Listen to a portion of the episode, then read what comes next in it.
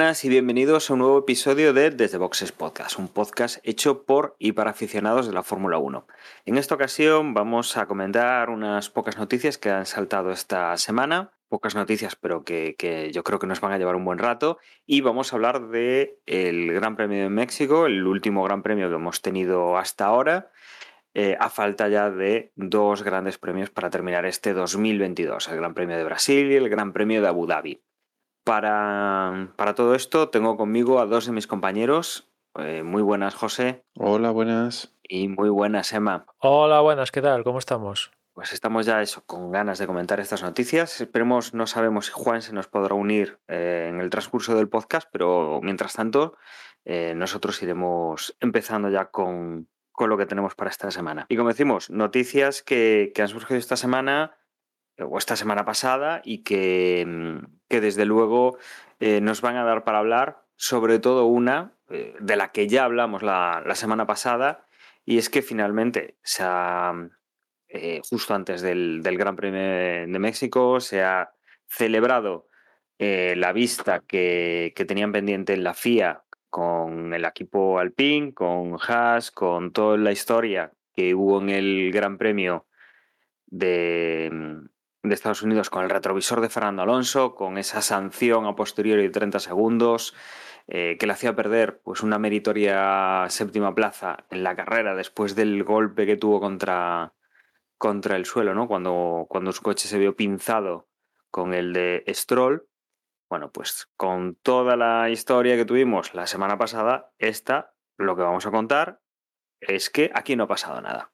Aquí no ha pasado nada y han reculado Emma por la vía, además, por la fácil, yo creo, ¿no? Eh, presentaron fuera de tiempo, pues ya está, fuera de tiempo. Sí, la verdad es que hizo bien el otro día Juan en albergar un hilo de esperanza en que esto retornara a, como acabó la carrera. Hizo bien y yo la verdad me, me, me llevé una sorpresa porque rara vez vemos esto, pero bueno, eh, pero es cierto que, la resolución de cómo se ha materializado que Alonso recupere la séptima posición lograda en Estados Unidos, eh, yo creo que pone en evidencia aún más si cabe lo que pasó el, domingo, porque resulta que hay la primera audiencia, vale, perfecto, se juntan las partes, empiezan a discutir el los puntos que traía el pin, tal, pim pam. Y, bueno, pues al final, las conclusiones de, esa audiencia, los comisarios dicen que esto que intenta protestar al PIN no es protestable, con lo cual eh, ahí acaba la cosa y Alonso sigue sin ocupar la posición. Pero fruto de las discusiones de esa audiencia, resulta que nos enteramos que ha llevado a un lado, por un lado, los comisarios permitir que se admita la, la, la protesta fuera de plazo el domingo y, y, eso provoca que Alpine diga, oye, nosotros esto no lo sabíamos el otro día, con lo cual pedimos el derecho a revisión, que para que te lo acepten el derecho a revisión tienen que estar en juego elementos nuevos que hasta ahora no estaban que no se habían juzgado, que también es que esto también es la repanocha porque porque bueno, tiene lugar la audiencia está por derecho de revisión a continuación y Alpine dice, oye, que resulta que en la audiencia de hace dos minutos nos enteramos que Haas va a preguntar a dirección de carrera cómo va esto de las protestas y le dicen que es una hora, que tienen hasta una hora. Y de ahí, y de ahí que, bueno, pues presenten las reclamaciones cuando las presenten. Eh, aún con la hora, que no, es, que no es lo que dice el reglamento, que establece 30 minutos, aún, con la hora esta, pusieron la reclamación fuera de plazo de Sergio Pérez, que también yo creo que esto pone en evidencia la dirección deportiva de Haas porque manda narices. Esto es una de las... Si hay alguna cosa que está puesta en el reglamento es cómo se deben el procedimiento a seguir para presentar una reclamación. O sea que también los de Haas Mm, han quedado, el director deportivo de Haas queda con el culo, el, culo al aire, ¿no? Pues eso, pues Haas pregunta, dirección de carrera le dice tienes hasta una hora y, se ve que alguien le chiva a los comisarios el domingo que, oye, alguien de dirección de carrera le, han dicho que tienen hasta una hora. Podéis tirar para adelante el asunto este, no nos pongáis entre comillas entre la espada, entre la espada y la pared, ¿no? Ha sido dirección de carrera. Y el domingo admiten, admiten de la forma en la que la admitieron la protesta a pesar de que estaba eh, fuera de plazo. ¿Había alguna causa de fuerza mayor? Ninguna. Ninguna, ninguna. Simplemente era para cubrir el culo a dirección de carrera. Que después a Steiner le preguntaron quién de dirección de carrera les dijo que tenían hasta una hora y Steiner ha dicho el director de carrera. O sea que imaginad el, el pifostio que hay aquí. Eh, y bueno, pues al final Alpine esgrimiendo argumentos de, sentido común diciendo, a ver, aquí señores, esta gente ha presentado una reclamación fuera de plazo y, no les será imposible ponerla en el plazo correspondiente, con lo cual pues los, comisarios no les ha quedado más remedio que decir, Efectivamente, eh, rectificamos porque esto es impipinable. La reclamación se puso fuera de plazo y la verdad, lo que pasó el domingo es eh, una cacicada de los comisarios de, libro, de libro auténtico, sabiendo lo que sabemos después de, esto que pasó el, jueves en horario de, México. Es cierto que dicen, ellos, los comisarios dicen que siguen preocupados por cómo se gestionó el tema de la seguridad y tal, eso siguen para adelante y también en el documento al final añaden que los comisarios que están al corriente, que el, presidente de la FIA, pues eh, va a intentar o digamos que está va a procurar em, eh, arreglar un poco esto de de lo de la bandera, la famosa bandera negra con punto, con punto naranja, ¿no? Con lo cual yo interpreto esto que aquí ha intervenido el presidente de la FIA y un poco ha, ha venido a, a ver qué demonios habéis hecho, ¿no? Pero ya veis, o sea, yo no entiendo cómo el domingo se admitió la reclamación viendo que, que la una, o sea, que, la simple razón de que alguien de dirección de carrera le dice a Haas que tienen una hora, y para no dejar en evidencia de dirección de carrera, los comisarios dicen, ah, sí, esta razón nos vale, venga, la admitimos. Claro, si quedan, quedan, Haas queda mal, porque mira que no sabes de esto, los, los, plazos que están por escrito en el reglamento cuando se tienen que presentar las reclamaciones y, y, vas a mal. Dirección de carrera queda horrible, porque cómo gestionó la bandera, eh, todo esto de no se sabe en el reglamento dirección de carrera, le dicen una hora cuando está por escrito media hora, qué demonios. Y después los comisarios el domingo eh, dándole pa'lante al asunto, cuando era evidente que, a ver, mm, ¿ha caído un meteorito y está la humanidad en alerta roja? No, pues no es imposible, quejas. O sea que yo es para flipar. Afortunadamente se ha corregido. Afortunadamente pero ostras, es, eh, eh, es para mm, echar gasolina y, quemar todo eso.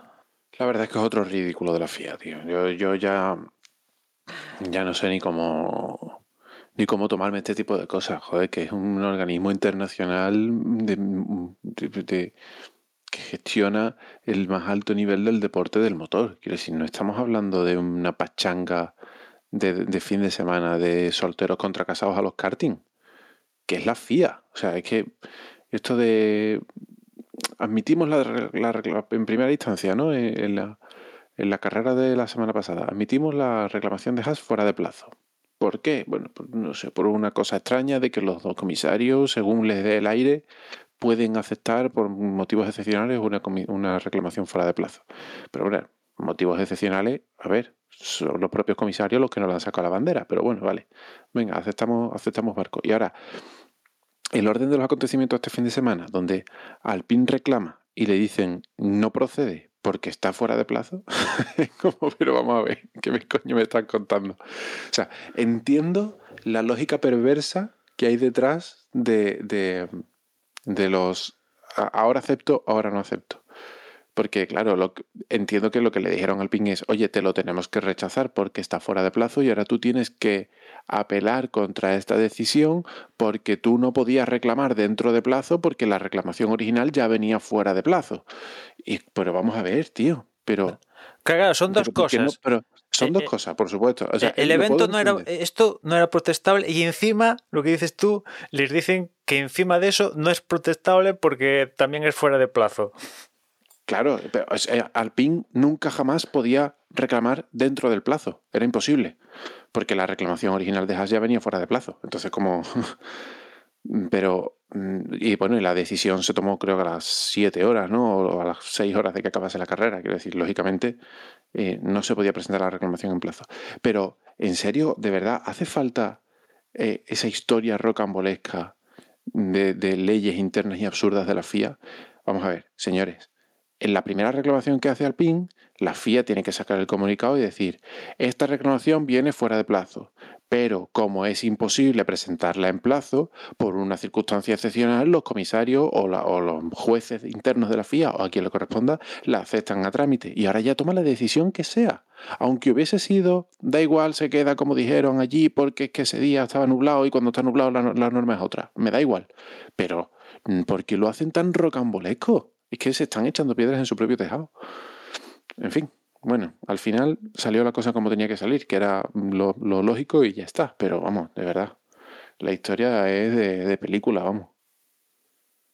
De película no, porque es lo único que les ha faltado, retransmitir todo esto eh, para darle un poco más de evento al, o sea, de, de importancia al evento, de sacar dinero de la, no sé, de los derechos televisivos o cualquier tontería, tontería mayores, ¿no? Mm, La verdad es que eh, esto es error tras error tras error, o sea, aquí al final eh, han tenido que trabajar, y, y entiendo que habrán tenido que trabajar los abogados, que no son baratos. O sea, yo entiendo que esto se podrá deducir del límite presupuestario, el tema de los abogados, cuando son mierdadas de estas hechas por la FIA, eh, ahora que está tan en boga, ¿no? Lo de saltarse el límite presupuestario y, todas las medidas, que luego comentaremos más sobre, sobre ese tema, pero desde luego, eh, de repente vamos para un lado, luego a los siete días hay que recular y nos vamos para el otro. Eh, al final la sensación es que todo el mundo lo ha hecho mal, pero que no hay ningún culpable. Eh, Que si el que ha admitido, que si luego cuando han tomado la decisión, que si antes no han eh, sacado la bandera a Alonso, que si no lo han penalizado durante la carrera, si no lo han hecho abandonar, que si, si no le han dicho que, que tienen que ir a arreglar el retrovisor. O sea, todo apunta. O sea, en todo momento. Ya no a los equipos, sino directamente a quien tiene que tomar las decisiones, a quien no las ha tomado en su momento, a quien las toma después, a posteriori, mal, saltándose reglas, que, que no, tiene, no tiene ningún sentido lo que han hecho. Y son los únicos que se van, a, se van a ir de rositas con un follón que han montado, que todos tenemos claro que la culpa es de, de esos comisarios que han hecho las cosas así, que han montado un lío increíble. O sea, si había que sacar a Alonso de la pista, se le saca. Si hay que decirle que paren en boxes a arreglarse el retrovisor, se le dice. ¿Que puede tener mejor o peor prensa? Vale, lo, es- eso lo compro.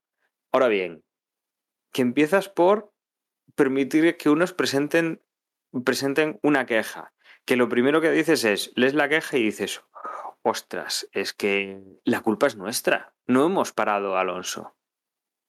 Parado Alonso, no hemos, eh, ni le hemos dicho que vaya a boxes a arreglarlo, ni cuando se le ha caído le hemos sacado la carrera. La culpa es nuestra. Vamos a encubrirlo de alguna manera. Pero no, no, o sea, ha sido como tirar hacia adelante, a ver hasta dónde llegamos, y cuanto más hacia adelante han tirado la bola de, de estiércol, pues, pues al final han llegado a un punto en el cual han tenido que volver todo el camino para atrás, que no ha servido de absolutamente nada a nivel deportivo, pero que a nivel de, de la casa, de las normas, de, de cómo quedan los comisarios, es que yo creo que es el ridículo más espantoso que se ha hecho en los últimos años. Yo no sé si recordáis algo tan, tan calamitoso. Hombre, mm, alguna decisión así hemos tenido en los últimos años, pero así, digamos que con luz y taquígrafos, como en este caso por escrito, pues la verdad es que no. Aquí es que encima todo por escrito y en un plazo de apenas cinco días todo, pues llama un poquito más la, atención, ¿no? Con algún comisario que, que, que seguía de, de, Estados Unidos a, a, México, porque rotan, suelen rotar, pero se da la circunstancia que, que de Estados Unidos a México continuaba, creo que Silvia Bellat, que pues, mira, tú por dónde es española, pues continuaba de México a, a Estados Unidos y tal, y bueno, pues se llama...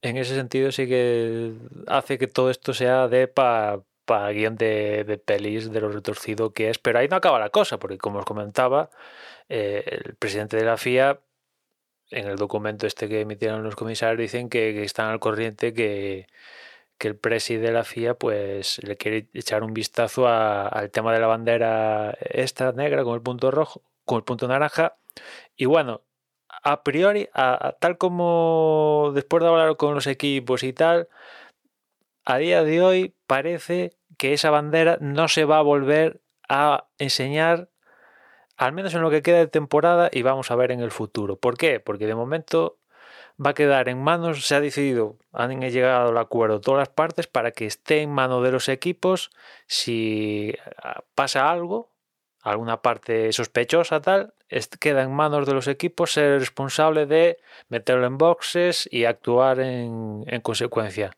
Y salvo que mmm, sea algo tan evidente y nadie haga nada durante 50 vueltas, entonces sí que se mostraría la, la bandera famosa esta, ¿no? O sea que yo al igual que digo que Haas no hizo los deberes viendo todo este percal en dirección, sabiéndose el reglamento, vaya, yo si soy Haas también digo, hostia, tío, al final he palmado, el Magnussen ha palmado tres veces la banderita y las protestas no han salido, o sea, también Haas que le dan por todas partes. Algunas merecidas, ¿no? Porque eso de no saberse cuando tienes de plazo ir a dirección de carrera y, evidentemente yo comprendo que si el director de carrera te dice que tienes una hora, pues mmm, imagino que te lo crees.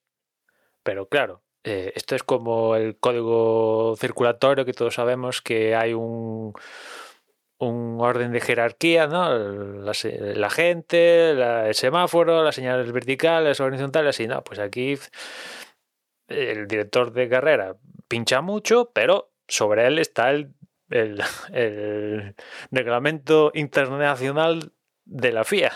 Y, no pueden contradecir al reglamento internacional de la FIA. Y esto lo estaba haciendo, con lo cual, pues.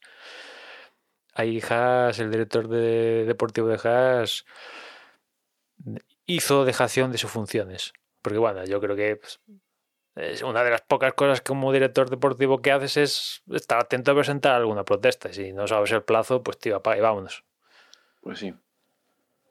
Aún así también, también tiene la FIA, bueno, la FIA, perdón, el director de carrera su parte de culpa, o gran parte de la culpa, porque no puede ser que un director de carrera le indique mal un plazo a un equipo. También, Vamos, también, o sea, antes, o sea. Es más, es más, en la argumentación tanto de Haas como de Alpine y la decisión final que se ha tomado, el juez que lo haya decidido, el juez interno de la FIA, debería haber dicho, la reclamación de Haas estaba fuera de plazo, pero hemos consultado con el, con el director de carrera y el director de carrera les dijo una información errónea. Por lo tanto, el equipo no es responsable y la, y la, o sea, la queja se tiene que admitir a trámite. Porque en el momento que un equipo pregunta, oye, ¿cuánto tiempo tengo para presentar una reclamación? y le dice a alguien de la organización, quien sea, alguien con potestad de la organización, una hora, es una hora, independientemente de lo que ponga el reglamento. Esa persona está transmitiendo una información y es una información oficial. O sea, si luego esa, esa persona se está equivocando y está transmitiendo una bueno, información que, que, no ver... está de acuerdo al reglamento, es a esa persona a la que sancionar. Habría no que ver equipo. por qué canal se transmitió esa información. Si Ah, es bueno, tomando sí, un por café o por Ah, vía claro, oficial. Oye, Claro, comunícame por radio, esto tal. Si es tomando un café, sí. mira, tío, pues. Sí, sí, no. ¿De qué Habría, que verlo. Habría que verlo. Si es por pero- canal oficial, dices, vale, oye, esto está grabado tal, este tío le dijo a este que tal. ¿Qué me estás contando?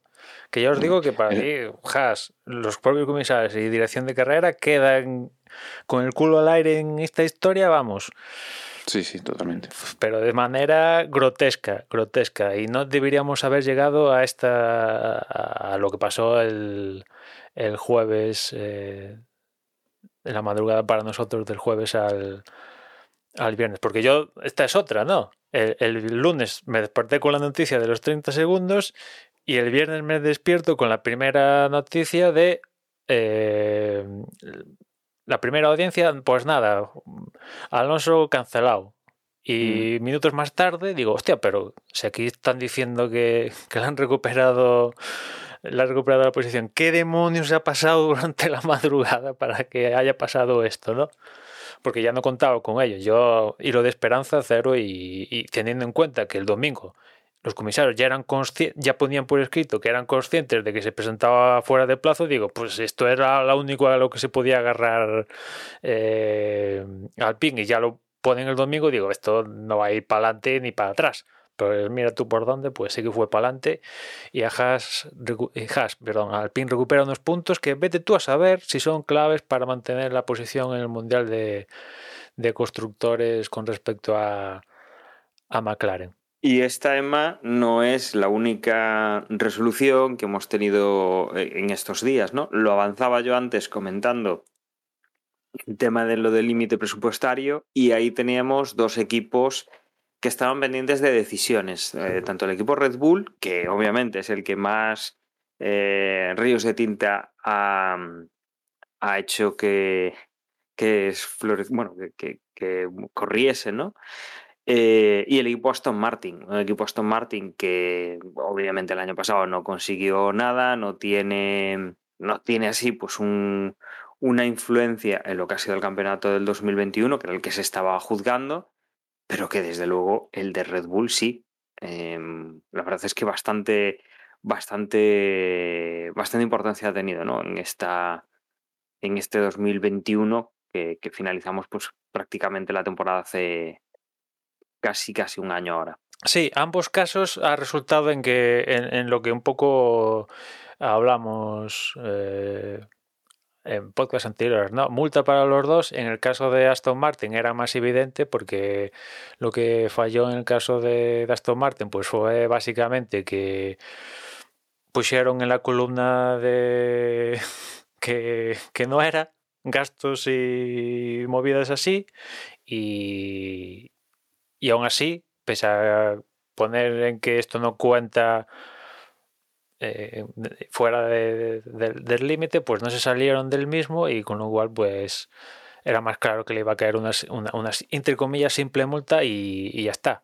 En este caso la multa 450 mil dólares y bueno, pues es cierto, dentro del historial de multas que en toda su historia ha puesto la FIA, pues es una de las más altitas de la historia, estos 450 mil dólares de multa, pero bueno, teniendo en cuenta los millones que maneja este mundillo, pues 450 mil dólares, pues eh, tampoco es tanto, ¿no? La de Williams de, junio fue de 25 mil. Y después, en cuanto a Red Bull, que aquí sí que había roto el límite por una cantidad que se ha dicho la cantidad, creo que poco menos de 2 millones, ¿no? Y si, y si, apli- si se aplica no sé qué movida de impuestos son algo más de 400.000 o una cosa así, o sea, en torno a algo menos de 2 millones, lo que se han salido de- del límite, pues a Red Bull le ha caído una multa de 7 millones, que aquí sí que estamos hablando de, no, no no tengo aquí los datos, pero quizás la, la segunda o la tercera multa más alta en toda la historia que se ha puesto eh, a, un, a un competidor. Y, a mí lo que me ha llamado la atención es, aparte de la multa, también ha venido una sanción, podría considerarse deportiva, porque le reducen un 10% el, el tiempo de el tiempo para mirar cosas aerodinámicas, ya sea en el, en el túnel del viento o usando CFD. Que evidentemente aquí Red Bull se ha encargado rápido y corriendo de decir que esto del 10% es algo draconiano y que les va a costar muchísimo. Hablan entre dos, de 2 a 5 décimas por vuelta para, el futuro, porque esto ya, ya empieza a aplicar y, esta sanción de reducir su tiempo en, para sacar, eh, para mirar cosas aerodinámicas ya está en efecto y les va a durar un año, con lo cual les va a afectar, en, eh, si se le afecta, que imagino que sí, vaya, será 2023 y también van a pillar de 2024, ¿no? Todo este asunto de la reducción del 10%.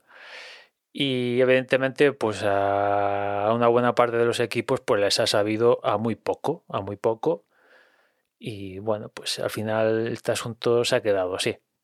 Teniendo en cuenta los, los castigos que estaban establecido, establecidos, de los cuales todos eran conscientes, porque todos eh, le dieron el ok, pues a mí, dentro de lo que cabe, incluso me sorprende que le hayan puesto este 10% extra aparte de la multa.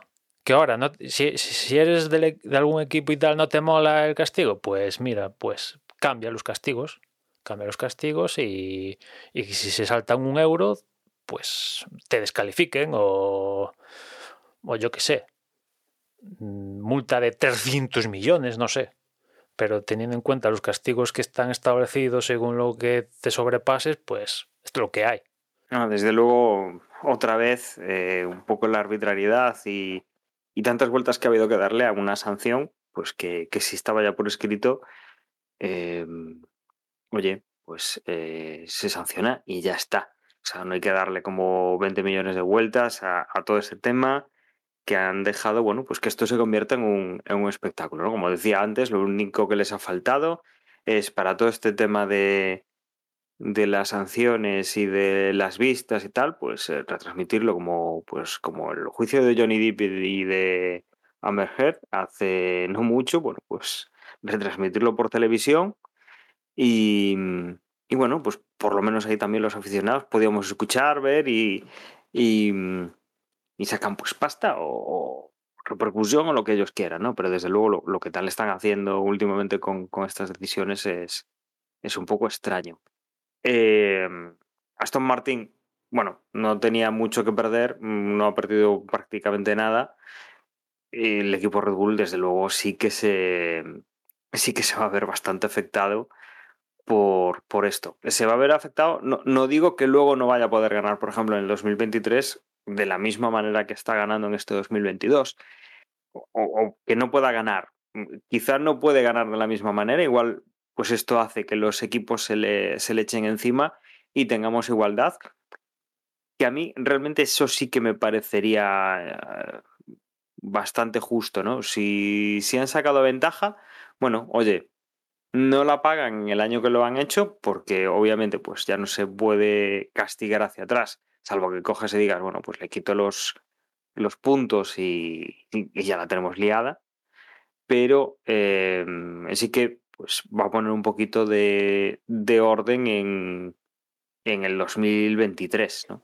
Eh. Si, si, tienen esa pérdida de, puntos, eh, o sea, esa pérdida de puntos, esa pérdida de segundos o de décimas, sí que, sí que va a ser algo que vamos a estar viendo durante todo 2023, yo creo. A Red Bull, desde luego, yo creo que le ha valido la pena. Evidentemente, ellos están diciendo que, que han puesto en la columna de no se incluye y la FIA dice, no, no, esto que no has incluido tiene que incluirse. Y de ahí que se hayan sobrepasado. Dicen que, y bueno, lo comentamos, que se habían sobrepasado, yo qué sé, por el famoso catering y otras movidas que no tienen que ver al, a darle rendimiento al coche. Pero bueno, al final eh, ah, son los únicos que la FIA ha considerado que se han, sobrepasado el límite y claro. Eh, por ejemplo, la postura de McLaren, de Zach Brown, es que esta gente ha hecho trampa directamente, que a ver, eh, pues sí, ha hecho trampa. ¿No? Pues se ha, superado el límite por adversario, eso es hacer trampa. Pues se puede considerar. Se puede considerar. Míralo, cambia la palabra. Han tomado ventaja sí, de cómo lo han hecho. Entonces, ya, ya, no es directamente. O sea, porque yo creo que hacer trampa sería eh, decir, pues Red Bull lo que ha hecho es. Eh, engañar, ocultar o, o algo activamente para, mm, para, poder gastar más. Eh, si realmente lo que han hecho, bueno, pues es eh, gastar en otras cosas que consideraban y hacerlo tal, han tomado ventaja, ¿vale? No, no vamos a juzgar si, si lo han hecho conscientes o inconscientemente, pero desde luego mmm, han tomado ventaja, porque aunque hayan hecho trampa, también tomarían ventaja, ¿no? O, o si no han hecho activamente trampa, toman ventaja. Mm. Eh, yo creo que es lo más importante, ¿no? Que, que, que eso, que, que, se han ganado, han ganado décimas de segundo, igual que ahora las van a perder, antes las han ganado. Sí, y en ese sentido la FIA dice, sigue diciendo que Red Bull ha colaborado en todo momento durante el proceso y están encantados, que, nunca que en ningún momento quiso hacerles trampitas y tal, pero bueno, en fin, que, que claro, eh, al final Red Bull ha ganado el, el campeonato y alguno decía, bueno, esto, si, si consideramos que ha hecho trampas, eh, debería tener al menos también, ya de paso, una repercusión negativa en lo que puede ser la marca. Y yo, bueno, esto dentro de tres meses no nos vamos a acordar ni nosotros de que a Red Bull le pusieron una multa y tiene la penalización esta de, de la reducción del tiempo aerodinámico un 10%. Tres meses, y cuando estemos eh, dentro del meollo del campeonato del próximo año, seguro que ni, tenemos que repasarlo porque no nos vamos a acordar de, de, estas, eh, de estas cosillas, ¿no? O sea que vale la pena. Vale la pena saltarse el límite presupuestario para... Pues sí. Si acabas ganando el, campeonato, pues oye, aunque no lo hayas, hayas ganado, estés luchando, compensa más que pues, un millón y pico que, que, se ha gastado esta gente sobre el sobre el límite. Bueno, hay, bueno, hay un punto, Emma, y es eh, lo que muchas veces hemos visto que, que, pasa, ¿no? El primero que comete una infracción de un tipo llega una sanción y hay que pensárselo mucho y darle vueltas y tal.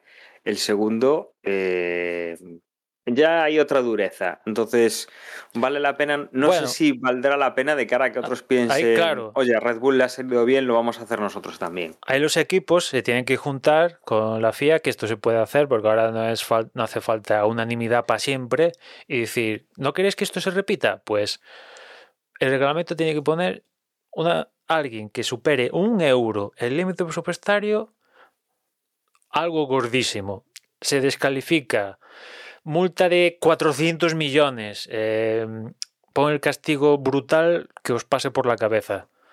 Y entonces, pues igual la gente dice, pues tío, hostia, eh, voy a preguntar a la FIA si esto va en la columna de dentro o fuera, antes de, meter la gamba.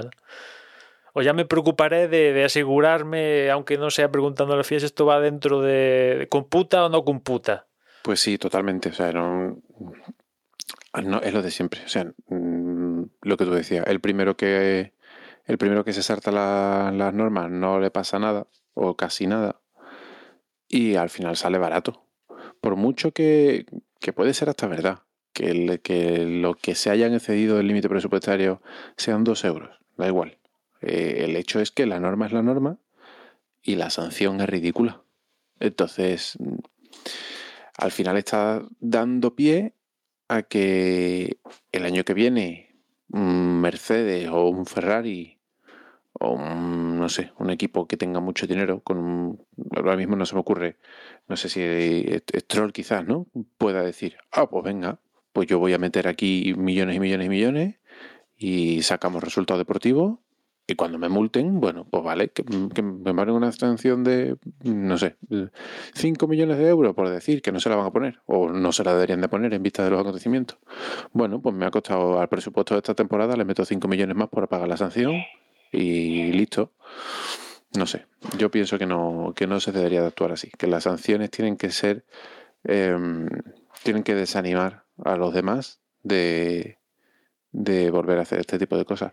Y por cierto, la sanción, yo es que me he quedado con el tema de la sanción a Red Bull, pero con Aston Martin, ¿qué ha pasado? ¿Aston Martin la ha sancionado también? Sí, con una multa de 450.000. ¿Pero es, es una sanción equivalente a la de Red Bull o es distinta? Nada, es solo multa económica.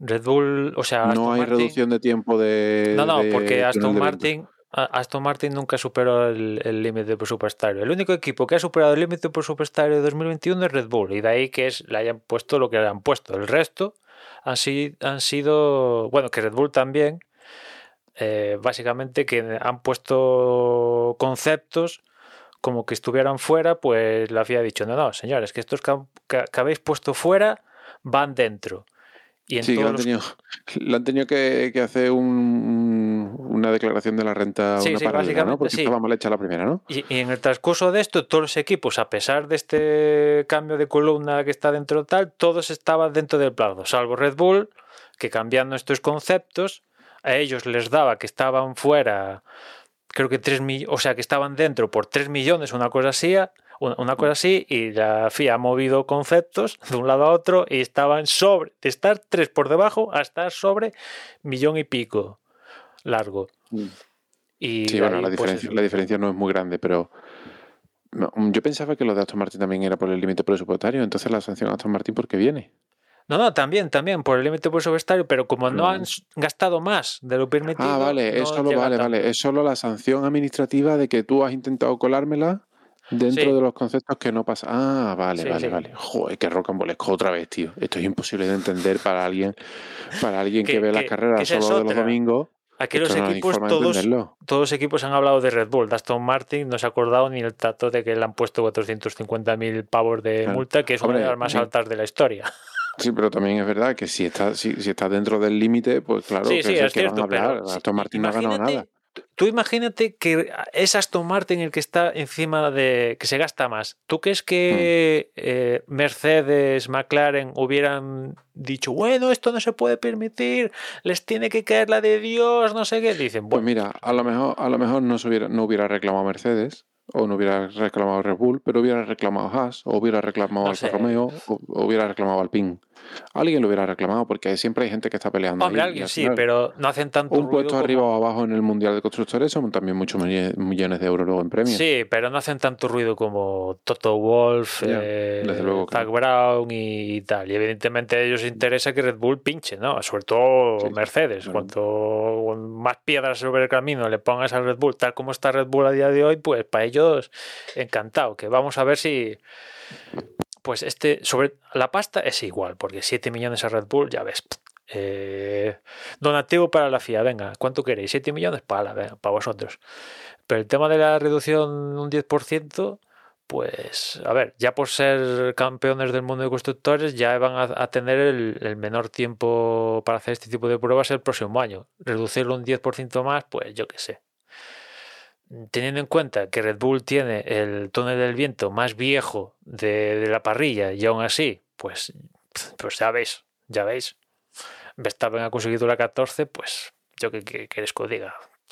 ¿Algo le afectará? Pues espero, espero, por el bien de todos, que algo le afecte, ¿no? Para ver un poco más de, de que Verstappen lo tenga un poquillo más complicado.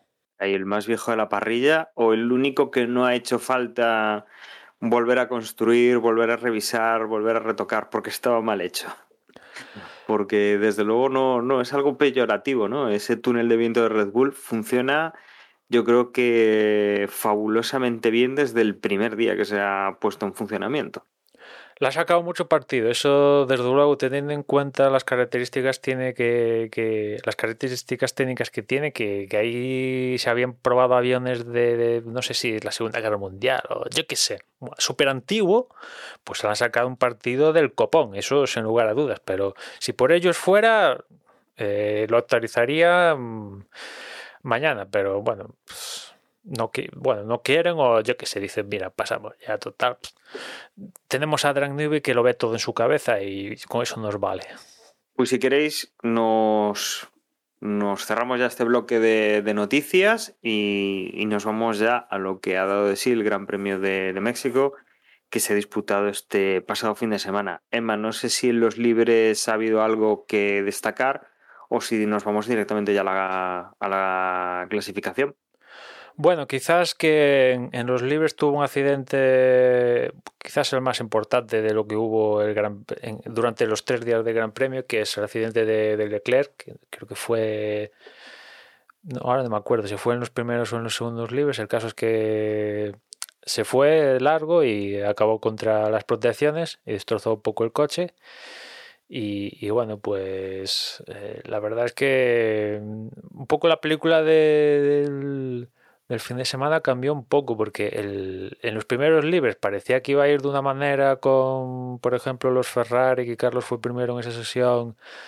Y por ejemplo, por mencionar alguno, Alpine, Alonso iba, iba bien. Y en la segunda, pues esa sesión, al igual que pasó en Estados Unidos, no vale para nada porque tuvieron que probar los neumáticos estos de Pirelli para 2023, con lo cual no vale para nada. Pero ya el sábado la película cambió muchísimo, porque ahí Ferrari, de estar el, viernes, la primera sesión ahí arriba, pues ya el sábado ya veías que estaban un escalón por debajo claramente tanto de, de los Red Bull y los Mercedes. Y por, por, seguir con el ejemplo de Alonso, también veías que, hostia, ¿qué ha pasado aquí?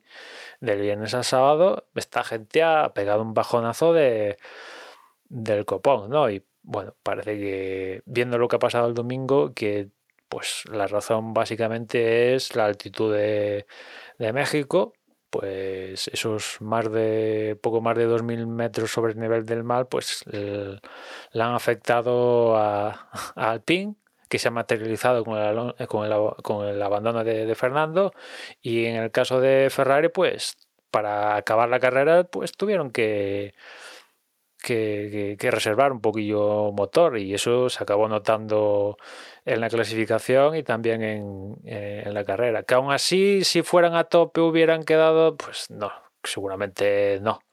Pero claro, yo, me pregunto, ¿Ferrari era así como quería, como tenía pensado ganarle a Red Bull el campeonato? Hostia, eh, que hace muchos meses que ya somos conscientes de que lo iba a ganar Verstappen y Red Bull, pero ostras, cuando, cuando fue en Hungría o así, Binotto dice, bueno, ¿por qué no Ferrari va a poder ganar las carreras que quedan? Dices, tío, al menos inténtalo, al menos inténtalo. Es que, tío, es que, ah, es que si vas a ganar el campeonato no te puedes permitir estar movidas, ¿no? Desde luego. Y, y eso. El, en clasificación hizo la pole Verstappen, que bueno, pues eh, tenía esa muesca aquí en, en, México que por unas cosas u otras pues nunca estaba siendo esquiva la pole y aquí la consiguió y la consiguió sobrado.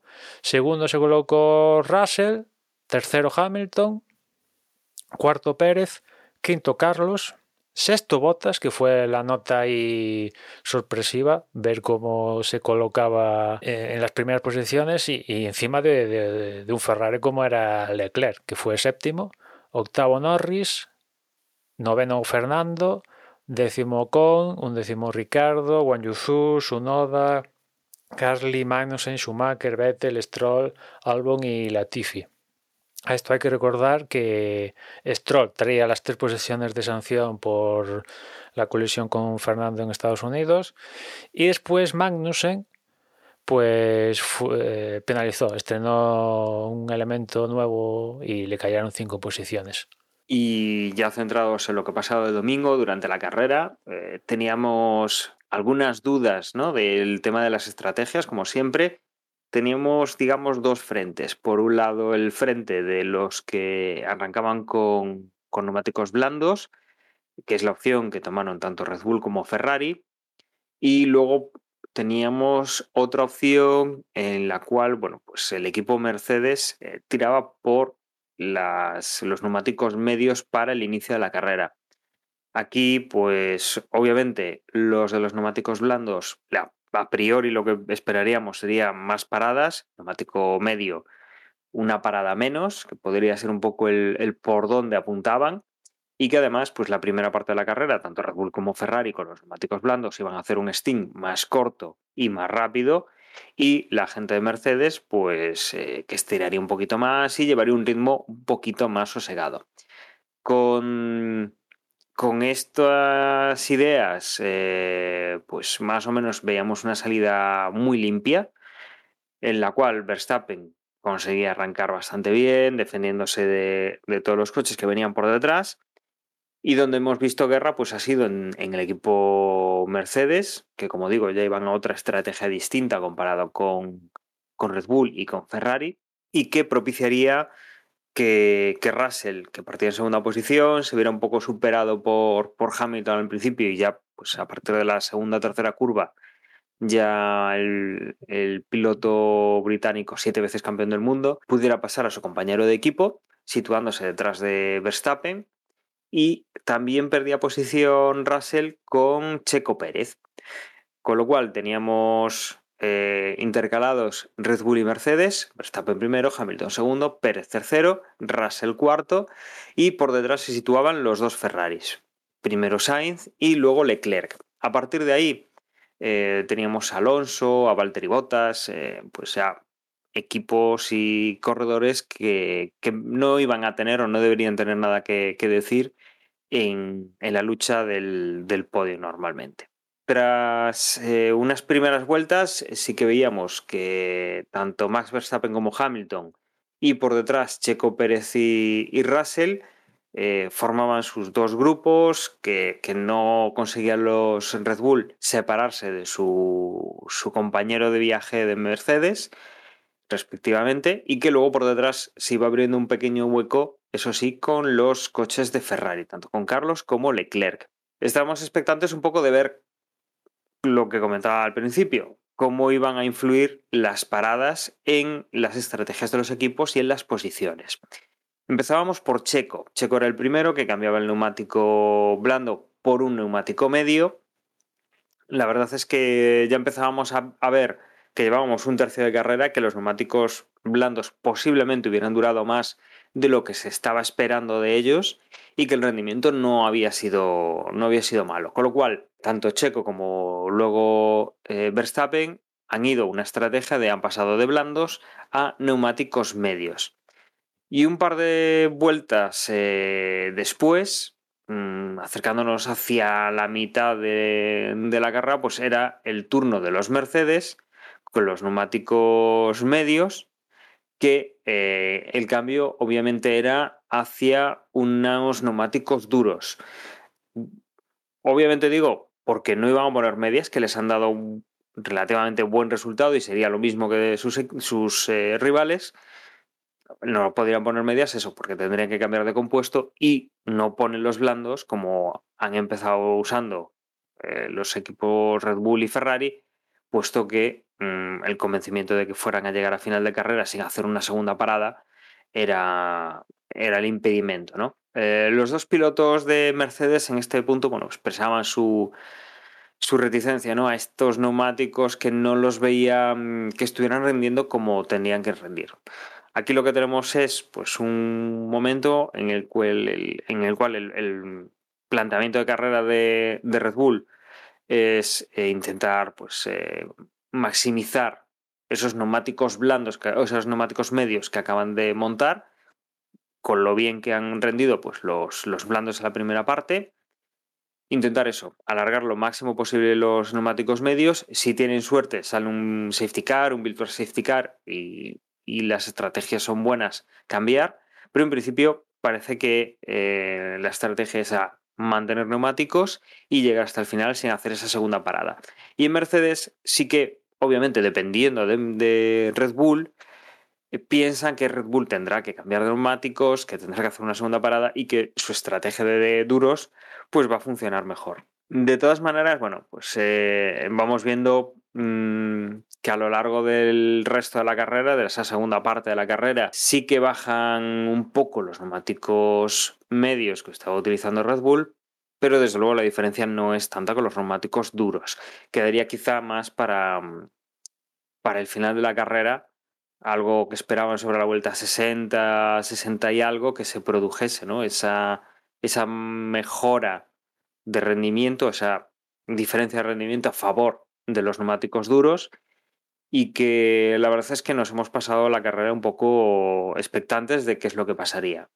De aquí al final, pues eh, sí que ha habido momentos en los cuales mmm, los neumáticos han ido dando un poco más de juego menos de juego a los perseguidores, a Russell con, con Checo Pérez, a Checo Pérez con, con, Hamilton y Hamilton un poquito con, con Verstappen. Pero finalmente, pues lo que lo que teníamos era Verstappen entrando en primera posición, relativamente cómodo delante de Hamilton, con Choco Pérez más pegado a Hamilton de lo que Hamilton llegaba a Verstappen. Checo Pérez en tercera posición.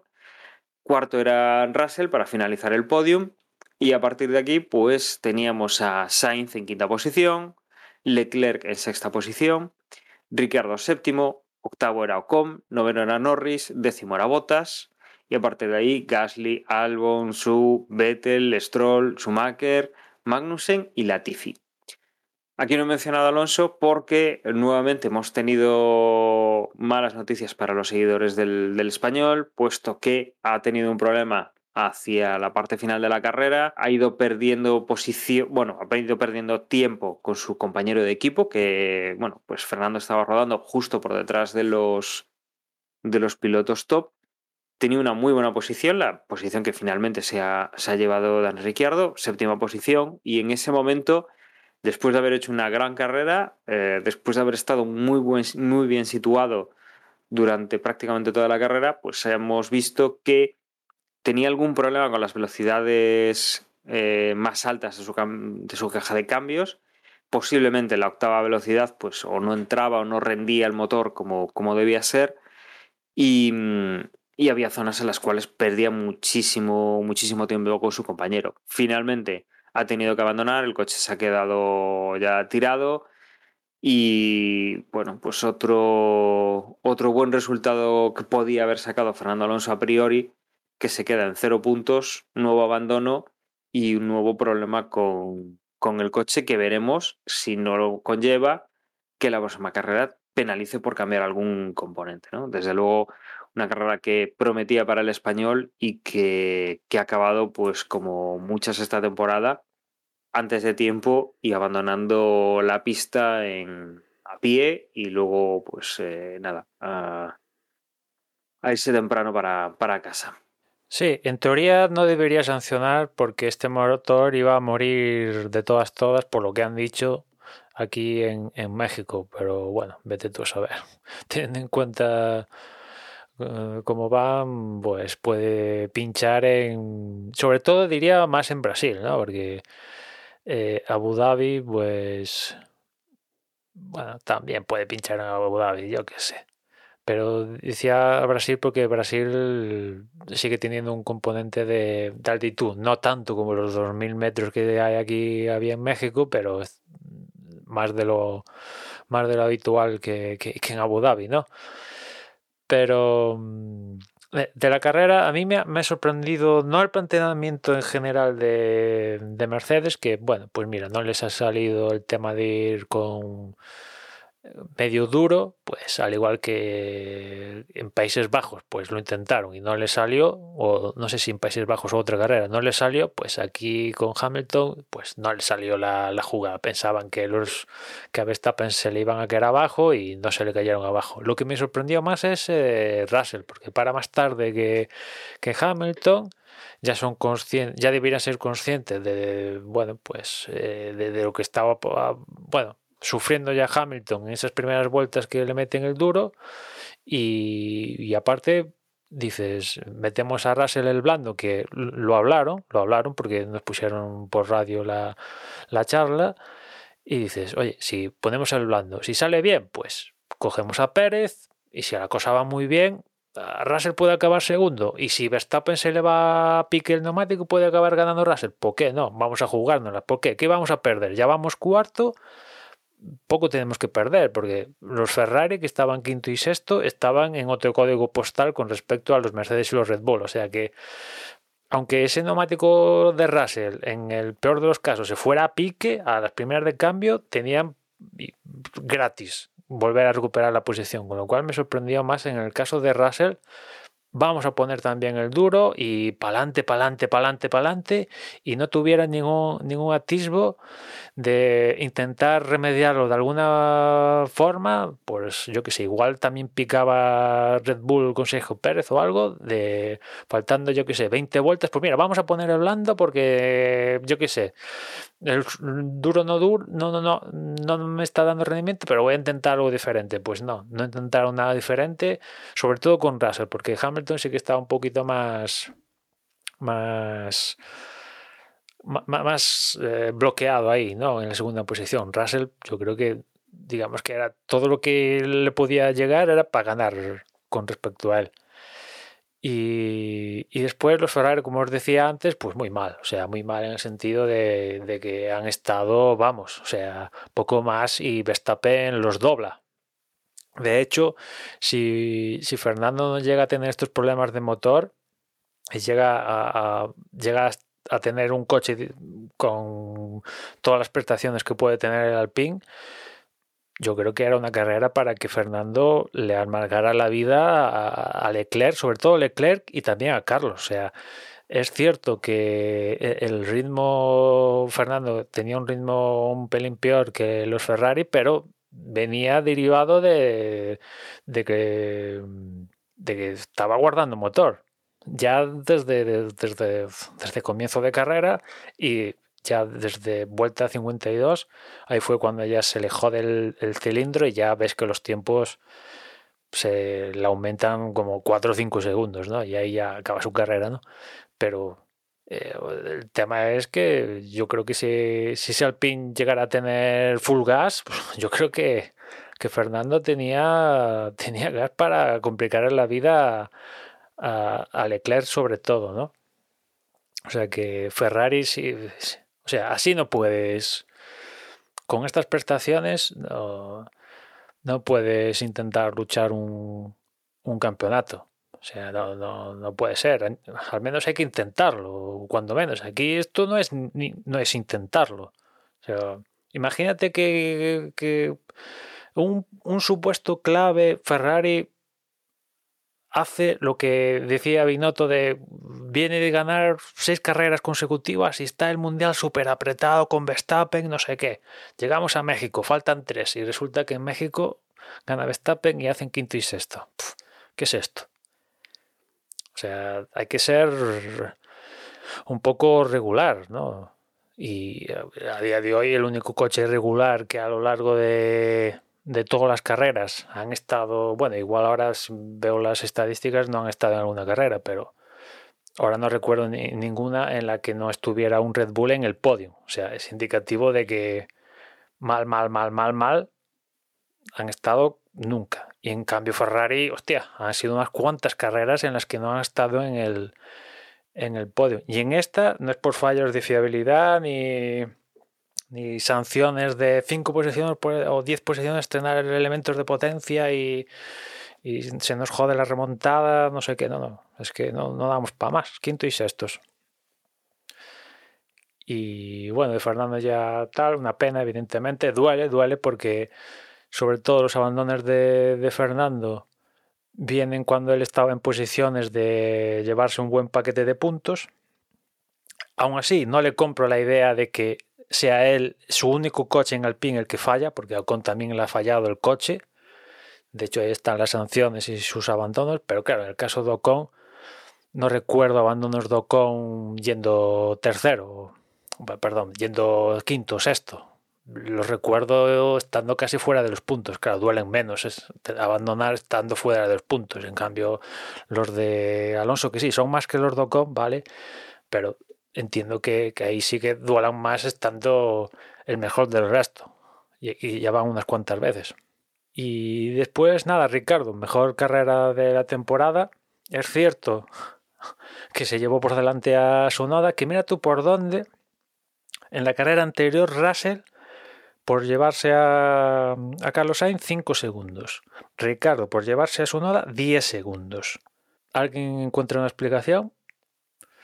Y, y después Gasly, oye, cuidado con Gasly, que está a dos puntos de, de penalizar una carrera. Con todas esta, estas últimas carreras, Japón, la fin de semana pasado y esta, de repente ha acumulado puntos que ya en esta en México, con el controlazo con Stroll, ya los comisarios se han jugado a vamos a ponerle un puntito solo en vez, de los dos que le deberían tocar para que tener margen de maniobra. Ya está en esas Gasly, que a día de hoy creo que tiene 10 y ya sabes que el tope son 12, o sea que...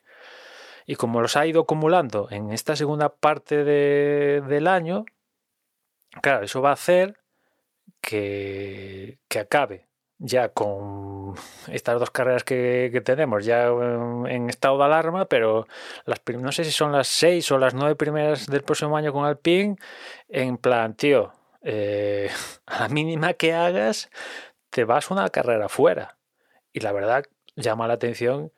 Nadie, se, nadie pondría a Gasly como el primer piloto que, que, se fuera a perder una carrera por llegar al tope de 12 puntos. Te lo esperas de, yo qué sé, de, de- de- un Mazepin o de algo así del estilo, pero de Gasly, un tío que ha ganado una carrera, desde luego yo no, me espera, pero bueno, el sistema de puntos es el que es y si, si- si te los van poniendo, si vas haciendo cosillas y tal, pues al final se van acumulando. Bueno, mm, yo quería comentar, después del super análisis que ha hecho Emma, mm, yo creo para mí la clave de esta carrera, o al menos la, porque en general ha sido una carrera bastante monótona, mm, bueno, como, como ha tenido momentos, pero en general diría que eh, ha- nos ha decepcionado con respecto a las expectativas que teníamos, mientras que, por ejemplo, la de Austin superó las expectativas que teníamos. Pero bueno, eh, eso es anecdótico. Em, el tema de Mercedes y la decisión de poner los duros con los dos coches. No quiero ser especialmente crítico con Mercedes porque entiendo la decisión que tomaron. Fueron conservadores, algo que no es muy habitual en ellos, pero jugaron la carta mm, de la estrategia conservadora, eh, quizás muy convencidos de que el neumático eh, blando y medio iba a tener mucho más degradación de la que realmente tuvo. Y bueno, pues ellos vieron clara esa estrategia y no, lo, no, los, no los critico porque realmente era una estrategia que podía haber tenido sentido. Sí que critico bastante el hecho de que fueron con la misma estrategia en los dos coches cuando tenían una oportunidad buenísima para probar una estrategia distinta en cada coche y en cada coche y, mm, saber que uno de los dos iba a pelear por la victoria porque en el momento del del mm, Virtual Safety Car que hubo, eh, cualquiera de los dos, había una distancia, pero con la estrategia adecuada cualquiera de los dos podía haber peleado por la victoria. Y sin embargo, bueno, pues no lo- ellos no lo vieron así. Y luego lo que sí creo que no es no no, no una crítica pero sí algo que me extraña mucho es que todos estábamos viendo quiero decir cuando digo todos hasta Lobato estaba viendo por la tele que la estrategia correcta era blando medio o medio blando. No, no digo, no me meto en el orden. Y quiero decir, si todos estábamos viendo tan claro que el blando se degradaba muy poco y lógicamente el medio se iba a degradar menos que el blando, Mercedes no fue capaz de verlo. Tan, tan obcecados estaban con su, supongo, estrategia previa a la carrera de ir al duro que no fueron capaces de, improvisar. Eso es lo que más me chirría, porque Mercedes normalmente hace muy bien las estrategias.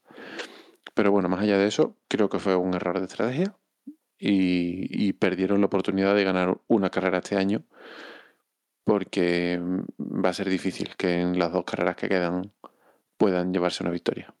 Quizá, José, con, con lo que tú dices, ¿no? Esa incapacidad para mm, cambiar un poco su estrategia, que era eh, medio, medio al principio y duro al final, quizá un poco el- lo más llamativo es que no intentasen hacer un, pues uno va a medio duro y el otro va a medio blando, o una estrategia distinta, ¿no?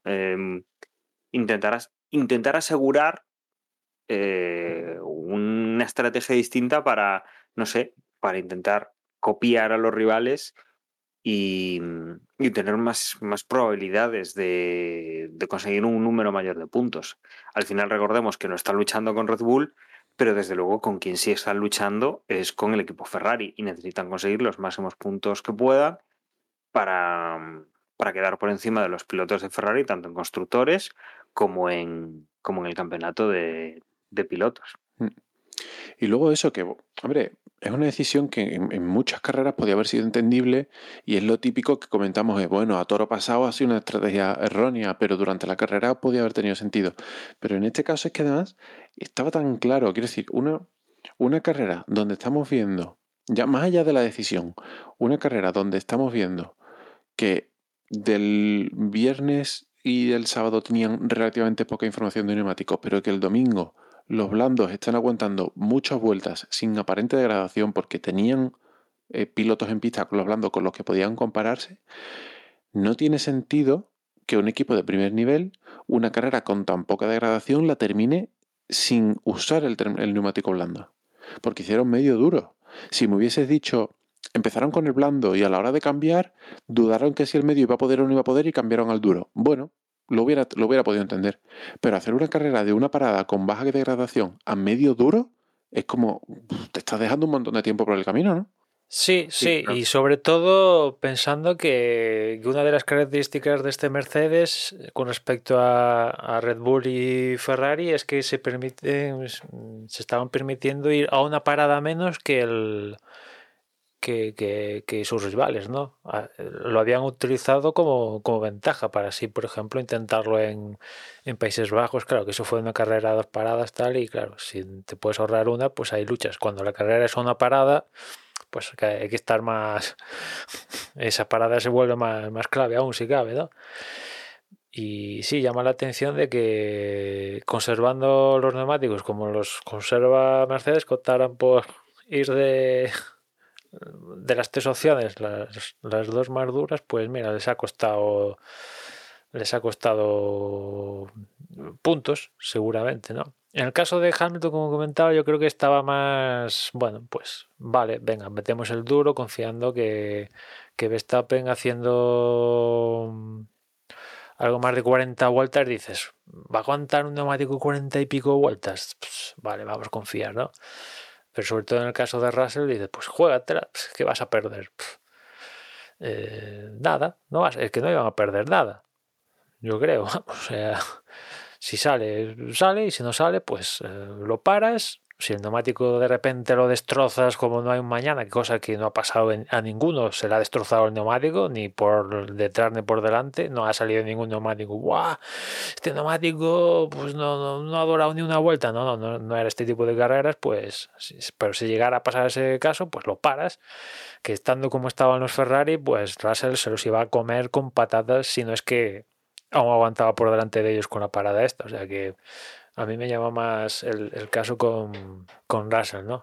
Más que con, con, Hamilton, aunque, bueno, como Hamilton se quedó ahí entre a ver si pincha Verstappen o no, y después Pérez siempre lo tuvo cerquita, dices... Eh, no, no, no, ahí con Hamilton tenía menos margen de maniobra que con Russell, que evidentemente por detrás tenía un campo tenían campo. Y, y sí, como tú decías, la carrera, pues nada, después de venir de, Austin, encontrarte con, con, esto es como cuando en verano, imagino, en ahí por tu tierra, José, pues entras en un, sales de un centro comercial y te ven en los 45 grados a la cara, ¿no? Y dices, hostia, con lo gustito que estaba yo en el centro comercial, ¿no? Pues algo así, algo así. Después de la mejor carrera de temporada, encontrarte con esto, pues, pues menos mal que cagarle le dio por, pues, por echar a Stroll fuera de pista y Ricardo por intentarlo con su Noda y sí, te lo llevas por delante, pero intentarlo y cuatro cosillas más. Un pit stop ahí lento también de Red Bull y poquillo más. No ha habido. bueno, poco más, poco más. Y luego, bueno, otra cosa que no es, eh, específicamente relativa a la carrera, pero que llevo unas semanas dándole vuelta y como la semana pasada no estuve, mm, tengo la sensación em, de que otra vez la FIA se está, bueno, no es novedad, pero se está saltando sus propias mm, decisiones o sus propias estipulaciones. En el sentido de, vamos a ver, cuando se instauró el safety car virtual, a raíz del desgraciado accidente de, Bianchi, eh, se dijo que el safety car, si yo no estoy equivocado, que el safety car virtual se iba a utilizar para, en circunstancias en las que, eh, em, típicas circunstancias de doble bandera amarilla, donde se tiene que ralentizar a los pilotos porque hay que hacer algún tipo de actuación en la pista, sea entrar una grúa a sacar un coche, más que en la pista, en el circuito. Sea una, eso, una grúa que entra a sacar un coche, un, un guardarraíl que hay que arreglar, no lo sé, circunstancias de ese estilo, ¿no? Em, para eso estaba el sticker virtual. Eh, claro, estamos hablando de que hay que hacer alguna actuación pues en, escapatorias, en la zona de grava, no, en, la, trazada, porque lógicamente si, hay que sacar un coche, como pasó este, esta última carrera de Japón, si tiene que entrar una grúa dentro de la propia trazada por donde van los coches a sacar a un piloto que se ha accidentado, pues ahí o sacas una bandera roja o sacas un safety car porque no tienes más remedio. Pero si es algo que no está en la trazada, que aparentemente no tiene por qué ser un riesgo, pero que tú necesitas que los pilotos vayan lento para minimizar los riesgos, para eso está el safety virtual. Y ahora resulta que en el caso de Japón, pues sacan doble bandera amarilla y se la pasan por el forro y aquí no pasa nada. Con la polémica de, la, de Japón, llegamos a la siguiente carrera de Austin de la semana pasada, donde hay un, una circunstancia de un coche que está mm, atrapado en la, en la grava ya contra, contra la barrera de neumáticos y lo tienen que sacar y lo, no tienen una grúa de estas plumas y tiene que entrar un tractor y sacan un safety car. Entonces, tengo la sensación de que, claro, como nos han criticado en la última carrera porque hemos puesto en riesgo a la gente, ahora vamos a pecar de prudentes. Y a mí no me parecería mal si ellos dicen, oye, mira, que hemos tomado una decisión, que siempre que tenga que entrar un tractor, una grúa, un X en el circuito, sea la circunstancia la que sea, vamos a priorizar la seguridad y vamos a sacar un safety car. ¿Vale? Es una decisión, es decir, es algo que podamos tomar como norma. Pero para eso se inventó el safety car virtual.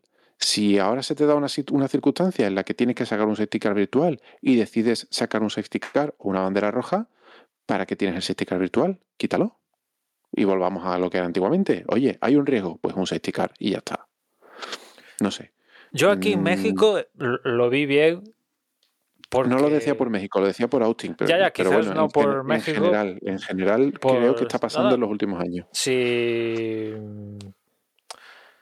Si en Monza Ricardo estuvo seis vueltas ahí en mitad del ESMO 1 y del ESMO 2 para sacarlo y no sacaron bandera ninguna y se acabó la carrera tras safety car y después mm, un piloto estornuda y sacan bandera roja. eh, lo que tú dices, ¿cómo pasa de una...? Sí, pero aquí, por, por- porque ha sido la última carrera esto de México, yo creo que lo vi bien, sobre todo porque Sí, en- en al final de sí. recta. Y sí, es cierto que el coche de Fernando acaba metido hasta adentro, pero bueno, es final de recta, los coches ahí, si alguien tiene un problema, el coche puede alcanzar 350 y es todo asfalto aparte, dices, pues eh, con, con bandera amarilla no, pero con safety car virtual te aseguras que bajan la velocidad porque tienen que cumplir con, con un delta, ¿no? Y ahí te aseguras que bajen la velocidad. Y ahí lo vi bien, claro, como tú dices, en la, carrera anterior se lo piensa, Bottas está ahí pensando, intentando arrancar y pasa una vuelta y de de repente, porque no? Porque lo de Alonso, eh, aquí el botón, vamos, tardaron décimas de segundo en virtual, automático, que vale, perfecto. Pero hay pues otros casos donde están eh, hay un accidente y están que lo hemos visto ya ahora no me acuerdo carrera en concreto pero de, de repente accidente y vemos cómo pasa una vuelta y media o dos vueltas y, y sale un safety car tío esto tiene que salir ya o sea mm, automático ¿por qué tardas tanto en sacarlo? no? Sí, exacto. Es que en, en- aquí en México estoy de acuerdo contigo, creo que lo hicieron muy bien. Y lo de Austin era una circunstancia muy parecida. Oye, un coche que está en la grava, fuera de la trazada, donde en principio no debe de causar ningún problema, ningún, ningún riesgo. Y sin embargo, no utilizan el safety car virtual, sino que utilizan el safety car. No lo sé. de- dependerá un poco también de quién sea el director de carrera ese día y, y las opiniones que tenga, pero mm, no debería ser así. Quiero decir, in- independientemente de quién sea el director de carrera, las reglas deberían de ser las mismas en todos los circuitos y para todos los pilotos. Pero bueno, es, una más de tantas. Y, además, en el caso de, mm, de Austin, estaba muy claro que después de la que se formó en Japón no iban a correr riesgos. Pero bueno, creo que, que al final mm, es demasiado subjetivo todo. y hay cosas que no tienen más remedio que ser subjetivas, pero hay cosas que pueden estar escritas y, y seguir una norma y punto. Pero al final con esto, eh, cuando pasó de Japón lo hablamos que cuando surgió lo de su momento de Bianchi, pues en las, pues, las siguientes carreras a continuación de eso, pues era, entre comillas, un poco más meticuloso. Y eh, años después hemos tenido este episodio de Japón, o sea que, Porque se les olvida, claro, porque no lo tienen integrado verlo. en un protocolo. hay que ver la efectividad de esto, pues eh, no digo el próximo año, porque igual lo tienen en la cabeza, pero dentro de tres temporadas, vale. Nunca se ha vuelto a repetir un escenario como el de tal y tal y tal y tal. Porque os decía hace nada, pues, pasó lo de Bianchi y cuando fue lo de Bianchi dice, no, no, esto de las grúas no puede ser, ¿qué tal? Pim pam. Y, hemos tenido otro escenario, o sea que Es que mm, lo- tengo la sensación de que es- este es un deporte donde hay un reglamento técnico y un reglamento deportivo que son como imprimir el BOE desde 1970 hasta hoy. O sea, tienen que ser miles y miles de páginas súper complejas, pero luego, aunque esté todo súper reglamentado y súper estipulado, la realidad es que en el día a día del deporte se, se va a impulso, a sensaciones, a, oye, acuérdate Pero- que tienes esta herramienta si te hace falta, y si no, te acuerdas, no, la usas. ¿No te acuerdas que una de las cosas para la nueva Fórmula 1, aparte de estrenar los coches, era también estrenar un reglamento modernizado? Y cuando se pusieron a manos a la obra, dijeron, hostia, esto es, in- es infumable. Esto tiene 300.000 artículos. Sobre esos 300.000 artículos hay subartículos. Sobre esos subartículos hay sub del sub. Y dices, tío, esto eh, si modificamos algo, vamos a dejar unos agujeros del copón y podemos causar el absoluto caos. Que ya ahora Mm. Hemos visto lo que hemos visto, pues imagínate, con un comisario que con un reglamento que sí, eh, modernizado, pero que fruto de la modernización, pues ah, no, que.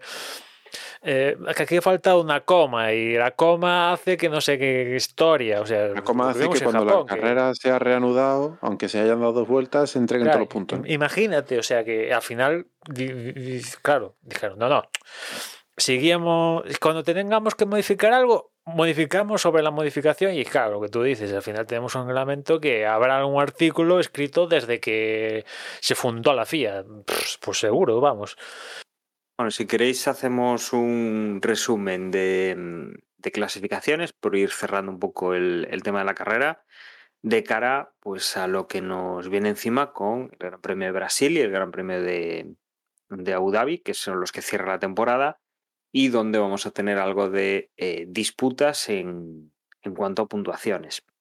Eh, si nos vamos al de pilotos, como las últimas semanas, Max Verstappen, primera posición, ya nadie le va a mover de ahí, 416 puntos. Segundo es eh, Checo Pérez con 280. Por detrás está Charles Leclerc con 275, solamente 5 puntos de diferencia entre estos dos pilotos. En cuarta posición está George Russell con 231 puntos. Quinto es su compañero de equipo, Lewis Hamilton con 216 pasa por encima de Carlos Sainz, que ahora es sexto con 212 puntos. Como vemos aquí, estás, eh, el segundo y tercero y el cuarto, quinto y sexto todavía están por decidir con los puntos que quedan en juego. A partir de ahí ya el resto de los equipos con Lando Norris eh, con 101 pun- 111 puntos, digamos que ya tiene la posición más o menos asegurada. Luego Esteban Ocon tiene 82 puntos, es octavo. Noveno es Fernando Alonso con 71 puntos. Décimo es Valtteri Bottas con 47. Un décimo Sebastián Vettel con 36. Décimo segundo es Dan Ricardo con 35. Kevin Magnussen es décimo tercero con 24 puntos. Pierre Gasly es décimo cuarto con 23. Décimo quinto es Lance Stroll con 13 puntos. Décimo sexto, Mick Schumacher con 12. Décimo, septo- décimo séptimo, Yuki Tsunoda con 12 también. Eh, Zhu Guangzhou con 6 puntos es décimo octavo. Décimo noveno es Alexander Albon con 4. Vigésimo es Latifi con 2 puntos. Y Nick de Vries con otros 2 puntos. Cierra la clasificación. Nico Hulkenberg está en la clasificación, pero bueno, no puntuó en su, en sus carreras. En cuanto a constructores, lo mismo que en, que en pilotos, Red Bull, primera posición, ya no se mueve, 969 puntos, eh, perdón, 696 puntos. Segundo es Ferrari con 487 puntos. Tercero Mercedes con 447 puntos. Exactamente hay 40 puntos de diferencia entre estos dos equipos. Plaza todavía por, por disputar y que veremos en esas dos últimas carreras cómo, cómo se mantiene o cómo, cómo se resuelve este, este enfrentamiento. Cuarto es Alpine con 153 puntos. Quinto, McLaren con 146. Nuevamente aquí una disputa importante. Eh, son siete puntos las que, los que los separan y, bueno, aquí posiblemente haya, pueda haber movimiento. Sexto es Alfa Romeo con 53. Eh, séptimo es Aston Martin con 49. Octavo es Haas con 36.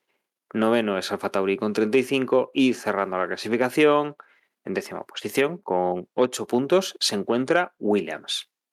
Y como decía, eh, nos queda ahora una semana de descanso. Pasada esa semana, nos vamos a Brasil, a Interlagos, y nos iremos a Abu Dhabi para finalizar la temporada. Una temporada que incluso antes lo estábamos comentando, eh, va a acabar un poquito antes de lo, de lo que habían hecho las últimas temporadas, aún teniendo en cuenta la cantidad de grandes premios que se han disputado este año. Termina un poquito antes, posiblemente para ajustar con el evento multitudinario en cuanto a espectadores y audiencias que tenemos este año, que es el Mundial de Fútbol en, en Qatar, ¿no? que se celebra a este, este final de año por los temas de temperaturas que suele haber en, en esta zona del mundo durante el verano y que imposibilitan pues, que se pueda jugar al fútbol en un estadio durante, durante el día. Como digo, dos carreras nos quedan para finalizar la temporada. No sé si, compañeros, si queréis comentar alguna cosa más o si no, pues ya lo que hacemos es despedir aquí el, el programa hasta la próxima semana. Pues asumo que, que no. Entonces, eh, nos despedimos, como siempre, agradeciéndoos que estáis, que estéis una, un nuevo episodio con nosotros y casi ya podemos decir que una nueva temporada con nosotros. Ya van muchos años eh, que llevamos contando la Fórmula 1 como, como aficionados y queremos, queremos daros las gracias. El próximo capítulo cumpliremos 500 eh, capítulos de, de, Desde Boxes Podcast, sin contar pues, los pit stop que hacía Emma, que eran así un poco un formato distinto y más corto. Y si queréis mandarnos pues algún audio, son bienvenidos. Os recordarán ahora Emma y, y José cómo mandárnoslo. Eh, ya hemos tenido algún, algún oyente que nos ha mandado algún audio, nos hace mucha ilusión y los, intentaremos poner, bueno, pues dependiendo un poco del número, pero los intentaremos poner eh, íntegros y todos los que nos enviéis. Y os recuerdo, antes de cerrar, desde vox.es es nuestra página web donde vais a poder encontrar métodos de contacto y, y redes sociales y ahora Emma y, y José os los van a recordar de todas maneras.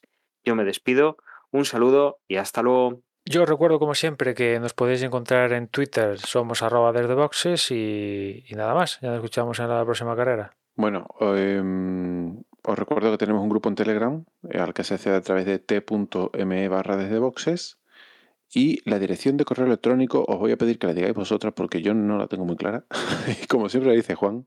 Sí, la, la dirección es desde boxespodcast arroba gmail.com. Vale, perfecto.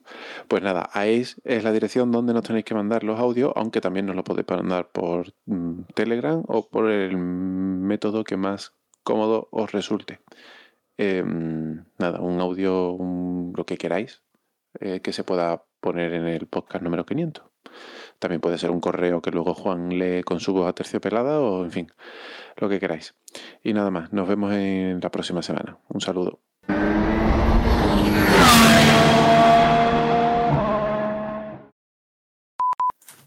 Listo. Y son 499 podcasts que hemos ya grabado.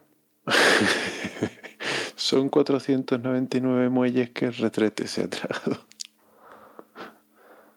¿Cómo se para esto? Aquí. Ay, ¿qué le, pues si le estoy dando, párate.